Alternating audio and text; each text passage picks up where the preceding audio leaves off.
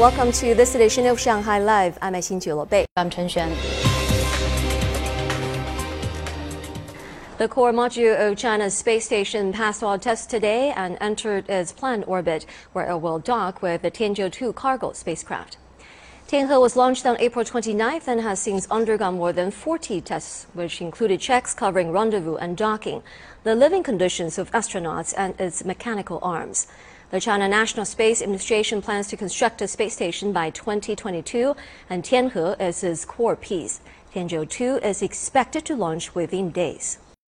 Now, data from the 7th National Census showed that the population of Shanghai reached 24.9 million in 2020, up by 8% from 2010. Authorities from the city's statistic bureau said that the rate of city's growth was only 0.8%. That's 2.6 percentage points lower than the annual growth rate reported between 2000 and 2010. The census data showed an increase in the proportion of the city's young people. There are 2.4 million children under the age of 14, or 9.8% of the city's population, up by 1.2 percentage points from 2010. Although there was an increase, Shanghai's proportion of children under the age of 14 is the lowest among all the provinces and municipalities in China.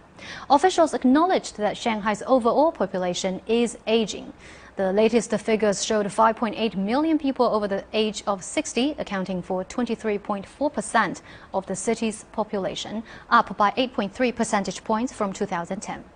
As for gender balance in the city, males still outnumber females by small margin, 51.8 to 48.2%.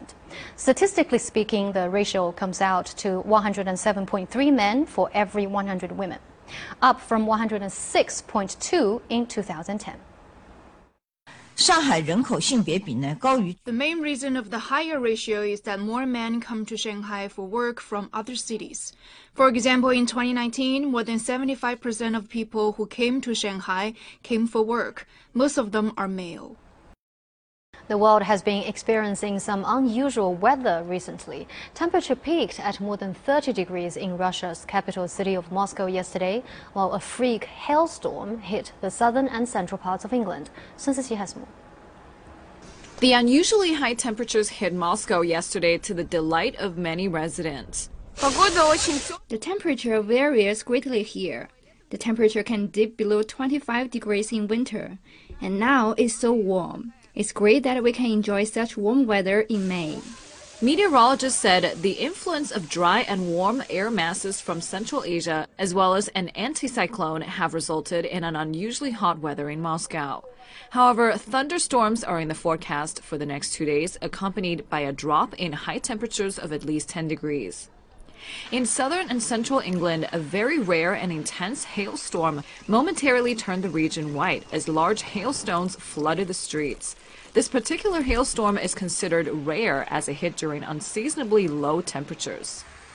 Susie Live.